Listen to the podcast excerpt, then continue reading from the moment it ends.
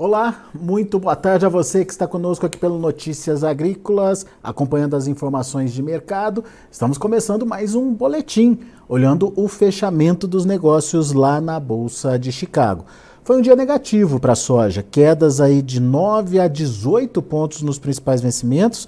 Ah, o vencimento março perdeu aí esses 18 pontos na casa ainda dos 15 dólares por bushel, fechou a 15 e 20, 15 e 19 para ser exato. Uh, o maio está trabalhando ali na faixa dos é, 15 e 15, uma queda aí de 15 pontos. Ou seja, uma pressãozinha acontecendo lá em Chicago hoje. Será que tem motivo? Será que é uma tendência? O que, que a gente pode esperar dos preços lá na Bolsa de Chicago para a soja? Vamos lá para os Estados Unidos, onde está o meu amigo Aaron Edward, consultor de mercado, está de olho nos gráficos principalmente, porque me parece que hoje a motivação é mais técnica do que fundamental. É isso, Aaron? Seja bem-vindo. É isso mesmo. A, a, realização de hoje foi em função, é, tecnicamente, foi o technical trade, né? Não conseguimos superar as altas recentes do começo do mês Aí disparou um sell-off, aí esse, tiramos a baixa de ontem e vendeu o resto rápido. O mais importante para falar de tendência é esse suporte na casa dos 15 dólares. E, por exemplo, o contrato de maio, eu até compartilhei uma imagem. A gente, desde outubro, nós estamos dentro de uma faixa de negociação ascendente, né? tendência de alta. Então, se o preço conseguir se sustentar acima desses 15 dólares, essa tendência, esse, esse canal de negociação permanece intacto e tem chance de, de testar novamente aquele patamar ali por, por volta dos, dos 15,40, 15,50 e vamos ver se a gente consegue romper isso e para o lado de cima dessa faixa de negociação. Mas o, a palavra de alerta seria esses 15 dólares, vai ou não sustentar em Chicago é, essa é a primeira pergunta. Mas hoje, negociação técnica. É, inclusive olhando ali para a linha verdinha, né, que é o comportamento uh, do preço em si, a gente percebe que ela já está bem pertinho ali dos 15, né? Exatamente. O que você tem, você tem esse canal de negociação e, e essa linha verde é a média móvel de 20 dias. É aproximadamente o preço médio do último mês. E você vê que eles estão chegando bem próximo desse, desses 15 dólares. Então, o valor exato muda, mas tecnicamente falando, esses 15 dólares são bastante importantes para manter a tendência de alta, para manter esse canal intacto. Começo do mês, uh, começo do ano, né, mês passado, a gente rompeu do lado de baixo e conseguiu voltar, mas não tirou as altas. Então, falando tecnicamente, os 15 dólares são muito importantes, por exemplo, nesse contrato de maio. Muito bem. É, isso, isso tecnicamente falando, certo, Aaron? Mas tem fundamento que pode ajudar esse mercado a se sustentar aí acima dos 15 dólares por bushel? Quem está comprando, quem está vendendo, né? O produtor norte-americano, de forma geral, vendeu a parcela da produção que pretendia vender no inverno por aqui.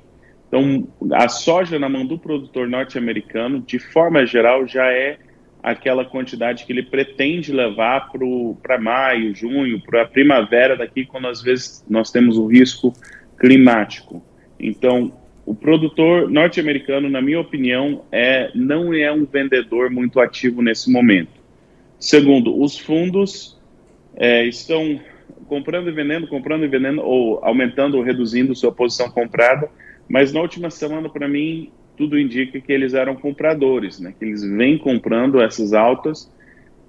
Se eles continuarem comprando, eles podem sustentar preço. A principal incógnita, na minha opinião, continua sendo o comportamento do produtor brasileiro. O produtor brasileiro, entre câmbio, prêmio e o preço em Chicago, o preço que ele aceitar, essa é a pressão de venda que no curto prazo vai pressionar esse mercado. É minha opinião que essa é uma das principais, um dos principais fatores ainda ditando o potencial de preço desse mercado.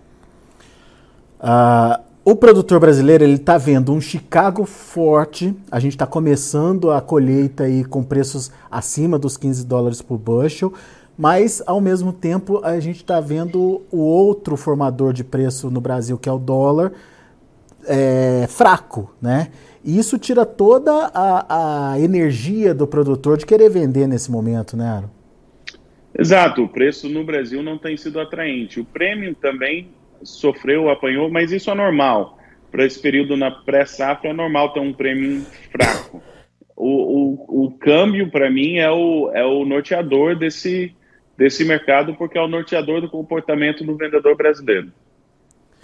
Ou seja, uh, o, o câmbio é importante nessa análise porque se ele estimular a venda, daí a gente pode ver um produtor brasileiro mais ativo aí na, nas vendas. Isso é negativo para os preços, Aaron?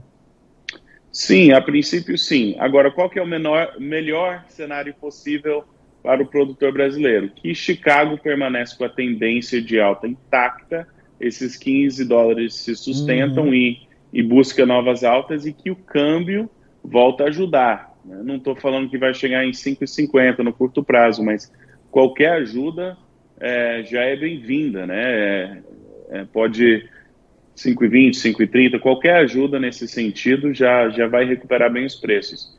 E então, para mim, para o produtor brasileiro, ele tem que, que nem eu sempre falo, tem que ter o um plano comercial. Qual que é a soja que precisa vender antes da safra, qual que é a soja que pode ser armazenado por conta até mais para frente, né, entre safra, e qual que é a soja que vai não vai ser vendida antes da safra, não pode ser armazenado por conta, mas vai para armazéns de terceiro. E, e, tem que ter um plano de acordo para cada estratégia. É, mas eu acho não é momento de desespero, mas se você tem soja que precisa ser vendido antes da safra, você precisa ah, os dias estão contados, não tem muito tempo ainda. Porque depois uh, a pressão pode ser exercida. Sim, se dá para esperar, se dá para esperar preços na entre safra, eu acho que essa estratégia de manter uma soja por conta, armazenado por conta, não vender agora, não vender na safra, costuma ser uma boa estratégia. Com todas as incertezas políticas e econômicas do mundo, continuo achando que a soja que pode ser guardado, bem guardado para a próxima entre safra, é uma boa estratégia, mas quem precisa que... quem precisa fazer dinheiro está é, com os dias contados, como diz você aí, né? Exatamente, exatamente. É, isso é, isso é um motivo aí de, de muita atenção aí para os negócios, portanto, é, produtor tem que ser estratégico nesse momento, né? Estratégico, essa é a palavra. Assim, vamos, 15 dólares vai se manter ótimo. Então, Chicago posso ficar um pouco tranquilo. Beleza. Como é que está o câmbio? Aproveita diz que o câmbio é favorável, aí vai vendendo aos poucos. Não hoje, não no desespero, mas conforme as recuperações, né, quando recu recupera o preço, é importante aproveitar. É, outra coisa que a gente tem ouvido muito aqui uh, é a questão do frete, frete encarecendo por aqui. Isso não é, não é preço, né? não se reflete no preço, mas se reflete no, no, na rentabilidade do produtor, na renda dele, né? no que ele coloca no bolso. Sim, né? sim. Por isso que você frisou muito bem os componentes. É, o, o preço do frete vai afetar o mercado de prêmios, vai afetar o mercado físico é importante, mas tem seu lugar, tem seu papel. É, e, e, o câmbio e o Chicago são as, as, duas variáveis que, de certa forma, são, são macro e podem mudar o patamar de preço de negociação. Para mim, hoje, câmbio está precisando ajudar o, o, produtor de, o produtor do Brasil. Muito bom. Meu amigo, mais uma vez, muito obrigado pela sua participação, pelos esclarecimentos. É sempre bom te ouvir. Volte sempre, Aaron. Prazer. Grande abraço, até a próxima. Abraço. Tá aí Aaron Edward, direto dos Estados Unidos, alertando para esse momento delicado do mercado. A soja vem trabalhando numa linha ascendente, você viu o gráfico que o Aaron mostrou para gente. É, no entanto, ela tem um, um suporte ali, suporte dos 15 dólares por bushel vai tentar romper. De, uh, no começo do mês, no mês passado, aliás, em janeiro, rompeu esse, esse suporte, mas conseguiu ter fôlego para voltar. Mas será que agora esse fôlego é, é suficiente para uma volta acima dos 15 dólares, caso ele seja rompido, e se ele se manter tecnicamente acima dos 15 dólares por bushel, daí é uma tendência mais positiva para os preços, segundo o Aaron. Isso estimularia compras uh, uh, de, de investidores e faria o preço uh, voltar ali para o patamar dos 15,40. No entanto, precisa acompanhar para ver qual vai ser a decisão do mercado. O mercado é soberano nesse sentido. Se ele resolver é, realizar lucros, daí a gente perde esse suporte dos 15 dólares por bushel. Então, ficar muito atento ao comportamento do mercado e se de fato essa tendência positiva se concretizar, não deixar de participar é, principalmente por conta dessa pressão negativa que aqui no Brasil é, tem, tem feito a, a soja em reais perder o seu valor, que é o câmbio, que é o dólar, a depreciação aí do dólar, a valorização é, do real. Então, fique atento a esses dois fatores aí na hora de se planejar, na hora de evoluir com a sua comercialização. Combinado? Deixa eu mostrar para vocês como estão os negócios lá, é, lá, na, lá na Bolsa de Chicago. O mercado me parece que ainda não está fechado. Dá uma última atualizada para a gente, só para a gente ver como é que está o mercado, Christian. Dá uma atualizada na página para a gente. É, ainda não está fechado não. Pode ter alguma oscilação aí de finalzinho de sessão, de pregão, mas a tendência é essa, negativa, quedas até importantes. Para março, 15 dólares e 20 centes por bushel, uma queda de 17 pontos e meio. Para maio, 15 dólares e 16 centes por bushel, uma queda de 13 pontos mais 75. Para julho, 15 dólares e 8 centes por bushel, 10,5 de baixa. Agosto, 14 dólares e 68 centes por bushel, 7,75 de queda. São os números da soja de hoje, sujeitos aí a uma alteraçãozinha. O milho para março caminhando para um fechamento aí positivo, é, nenhuma alta expressiva, 1,25 de alta só a 6 dólares e 81 centos por bushel. Para maio, 6 dólares e 79 centos por bushel, uma alta de um ponto mais 75. Para julho, 6 dólares e 68 centos por bushel, alta de 2 pontos mais 75. Setembro subindo um pouquinho mais, 5 pontos a 6 dólares e 10 centos por bushel. Vamos ver também o trigo. Trigo ainda indefinido para março, 7 dólares e 60 centos por bushel, queda de 1,25. O maio, 7 dólares e 70, perdendo 0,25. Julho, ganhando 1,25 a 7 dólares e 72 centos por bushel. E o setembro, ganhando 1,25, uh, uh, cotado aí a 7 dólares e 79 centos por bushel.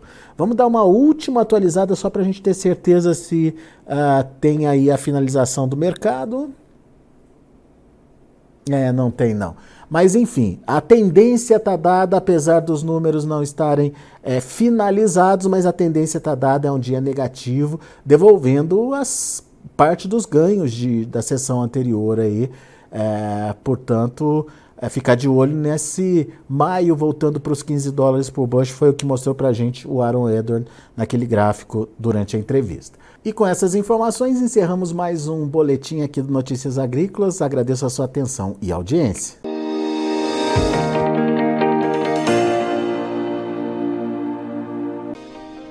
Se inscreva em nossas mídias sociais. No Facebook, Notícias Agrícolas. No Instagram, arroba Notícias Agrícolas e em nosso Twitter, arroba Norteagri. E para não perder nenhum vídeo, não se esqueça de nos acompanhar no YouTube e na Twitch Notícias Agrícolas Oficial.